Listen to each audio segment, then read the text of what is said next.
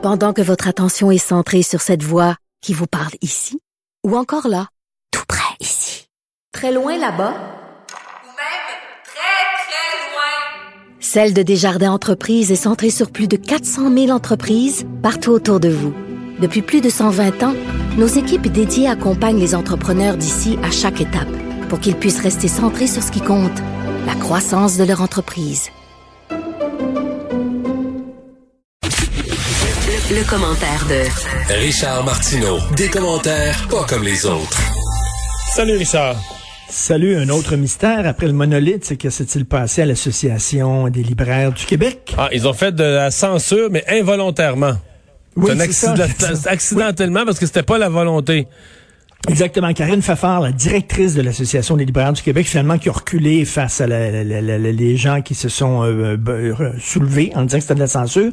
Elle dit, je ne voulais pas faire de la censure, mais c'est quoi d'abord? Tu t'enlèves, tu fais disparaître la liste de lecture pour deux, deux trucs, hein, deux, deux raisons. Premièrement, parce que c'est Monsieur Legault. Il ne veut pas euh, s'agenouiller devant les gens qui demandent euh, à ce qu'il euh, condamne le racisme systémique au Québec. Il dit que ça n'existe pas. Il y a du racisme, mais pas du racisme systémique. Donc, l'on dit, mais pourquoi on voudrait entendre ces listes de lecture à lui, cet horrible personnage? Et en plus, il aime euh, les euh, livres de Mathieu Boccoté, cet auteur toxique. Donc, là, ils ont dit, ils l'ont fait disparaître, mais c'était pas la volonté de faire de la censure. Mais c'était quoi d'abord? C'est pas de la censure. Puis, moi, dire, là, La y avait censure des gens- accidentelle. Ben oui. Elle s'est enfargée dans son clavier, elle est tombée, poup, c'est disparu. Et euh, s'il n'y avait pas des, des chroniqueurs, des chroniqueuses qui s'étaient élevés contre ça, écoute, il aurait continué. Là, ça aurait passé comme du beurre dans le poil. là. C'est que là, ils ont freaké. En fait, c'est même pas eux autres. C'est le conseil d'administration euh, de l'Association des libraires qui dit, écoutez, ça n'a pas de bon sens, là, vous allez remettre Ben, cette eux semblent dire, euh, corrige-moi, mais le conseil d'administration semble dire que la directrice générale a tout fait toute seule. Là. Oui. Elle a pris panique, elle a vu les, réactions contre le go, puis là, ben, elle a pris panique, puis elle a trouvé une solution, elle a enlevé son message. Mais tu sais, je reviens toujours, c'est une phrase que je répète euh, régulièrement, ils ne sont grands que parce que nous sommes à genoux. Quand euh, Radio-Canada décide de mettre un, averti- un avertissement avant la petite vie à cause d'une plainte, une seule plainte, lorsqu'il y a eu quelques plaintes au Festival de jazz sur la pièce de Robert Lepage, puis qu'ils l'ont annulé, qui ont tiré à plat, je veux dire, à un moment donné, il faut se tenir debout. C'est le rôle de ces organismes-là d'être solides. C'est des gros organismes, là, des grosses institutions. Et là, on voit euh, des musées, des bibliothèques, des diffuseurs, des producteurs plier les genoux après cinq, six plaintes de, de, de bozos, souvent anonymes. On ne sait pas c'est qui exactement.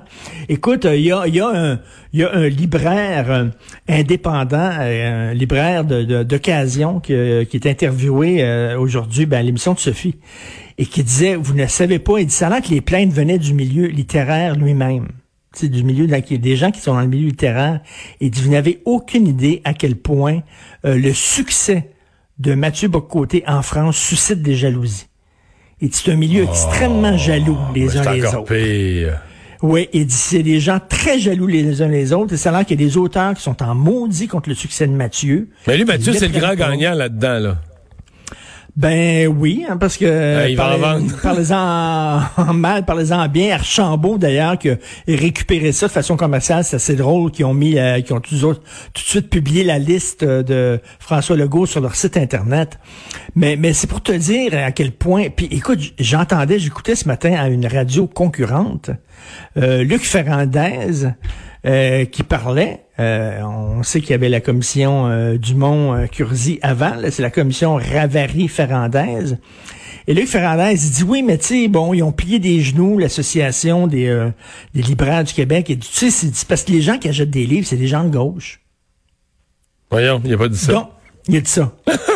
Il a dit ça. Mais il- c'est, Il dit les gens, je, les je gens ne comprends pas qu'on lui laisse la parole. là. C'est, Je, je, je, tout je ce qu'il dit, là, c'est incroyable. Hein? il y a- N'importe quoi. C'est le pire Il y a de rien tout. qui dit, écoute, il y a rien qui, donc, moi, je lis pas, tu lis pas, toi, Mathieu Bocoté lit pas, bien sûr, Éric Duhem ne lit pas, Jérôme Blanchet-Gravel, bon. Il y a vraiment Tous les gens qui sont, oui, il a dit, on sait bien que les gens qui achètent des livres, ce sont des progressistes.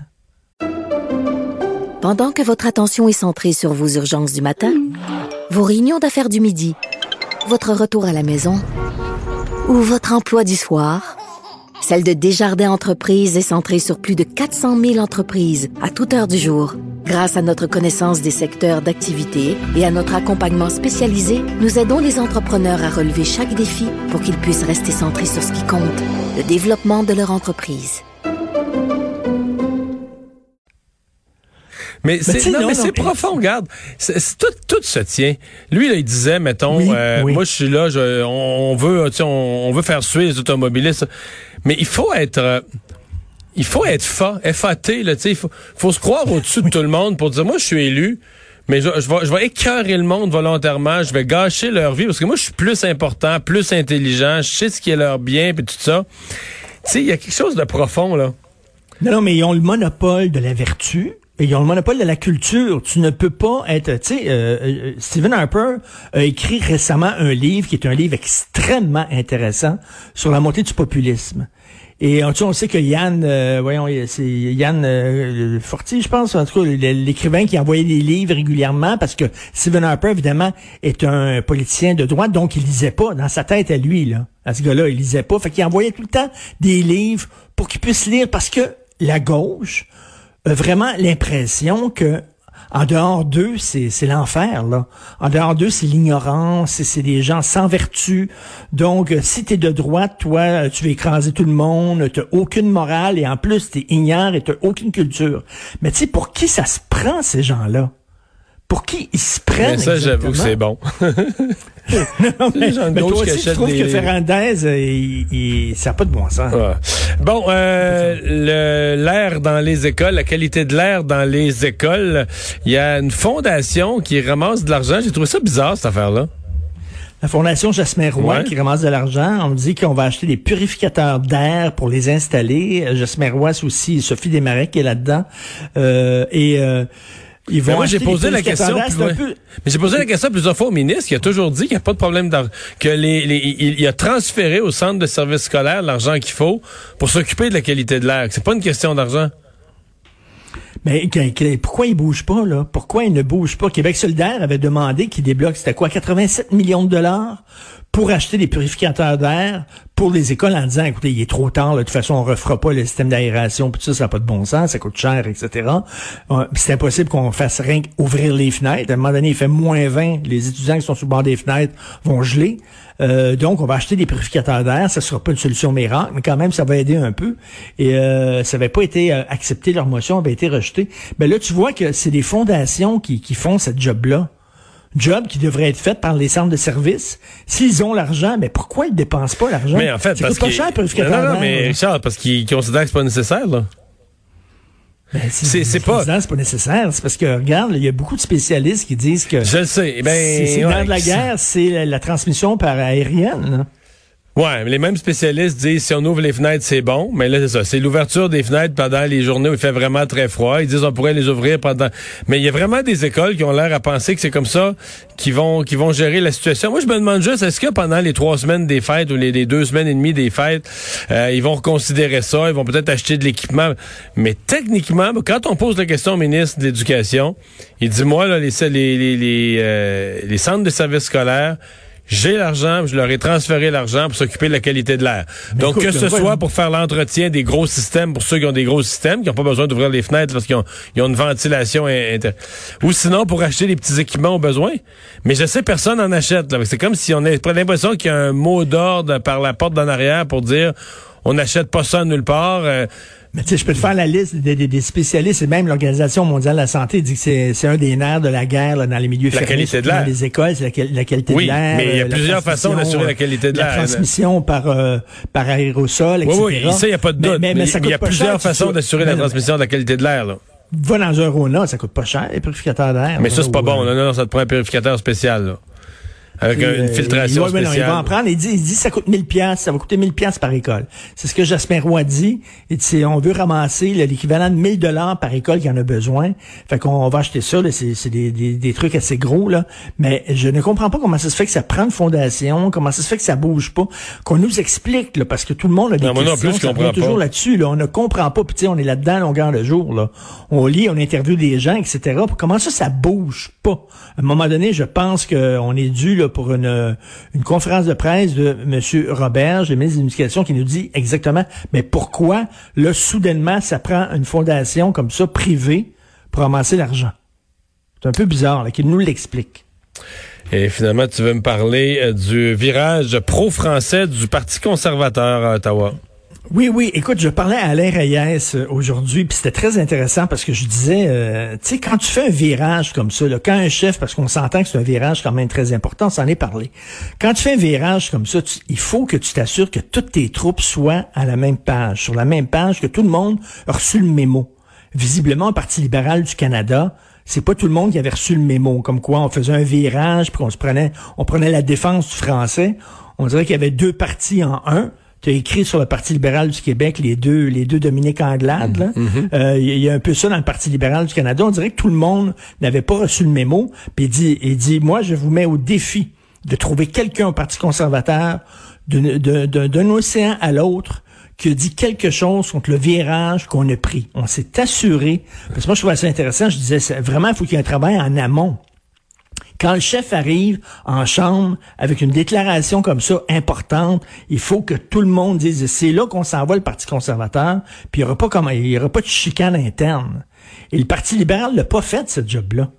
Ils l'ont pas fait. Non, mais il y a eu des problèmes parce que leur, oui, mais leur présidente, par exemple, avait des déclarations contre la loi 101 qui dataient du mois de septembre. Tu sais, il y avait, y avait du vieux stock. il y avait des vieux enregistrements, là. oui, hein, qui datait avant le mémo. Ouais. Qui datait avant le mémo. Mais il faut que tout le monde soit vraiment sur la même page. Et je reviens là-dessus sur euh, Dominique Andelade parce que tu dis, euh, c'est, elle va faire la split, là, attendre d'aller rejoindre les francophones, mais elle veut pas perdre son électorat anglophone. Je sais pas, je sais pas si tu as lu Don McPherson euh, de Gazette qui a écrit une chronique en disant, ben là, tabarnouche. ben non, mais les anglophones vont dire, on, peut pas être, on peut pas être oublié Ben, écoute, ils sont, sont, furieux. Ils disent maintenant, on ne peut plus compter sur aucun parti pour nous défendre, les anglophones au Québec. Ils nous ont laissé tomber. Le Parti libéral du Québec nous a laissé tomber. Le Parti libéral du Canada nous a laissé tomber. Le Parti euh, conservateur nous a laissé tomber. Est-ce que ça ouvre la porte, je crois, à un nouveau parti égalité? Je sais pas. Mais McPherson est furieux. Et il y a certainement beaucoup de gens euh, chez les anglophones qui sont furieux aussi de s'être... ils se sentent abandonnés autant par le fédéral parce que, écoute, le conservateur, ils ont dit, arrêtez de vous plaindre puis vous comparer aux francophones hors Québec. C'est faux. Vous vous plaignez la bouche pleine. C'est un Christy de gros message à lancer, ça. Ouais. Mais sur le plan des faits, sur le plan des faits, c'est ça. Sur le plan des faits, Renault a entièrement raison quand tu dit ça. Complètement. la minorité anglophone du, du Québec, c'est pas une minorité. Là. T'es, une majorité dans le pays, dans le continent, euh, dans les médias du continent, dire dans la musique, dans les films, dans tout. T'es une majorité. Là, Mais euh, une fois, une fois que tu as dit ça, pour les anglophones de Montréal, il y a quand même un sentiment de dire, nous, les partis pour, pour qui on a toujours voté, le libéral à Ottawa, libéral à Québec, les partis pour qui on a toujours voté, nous laisse tomber, comment ça se fait?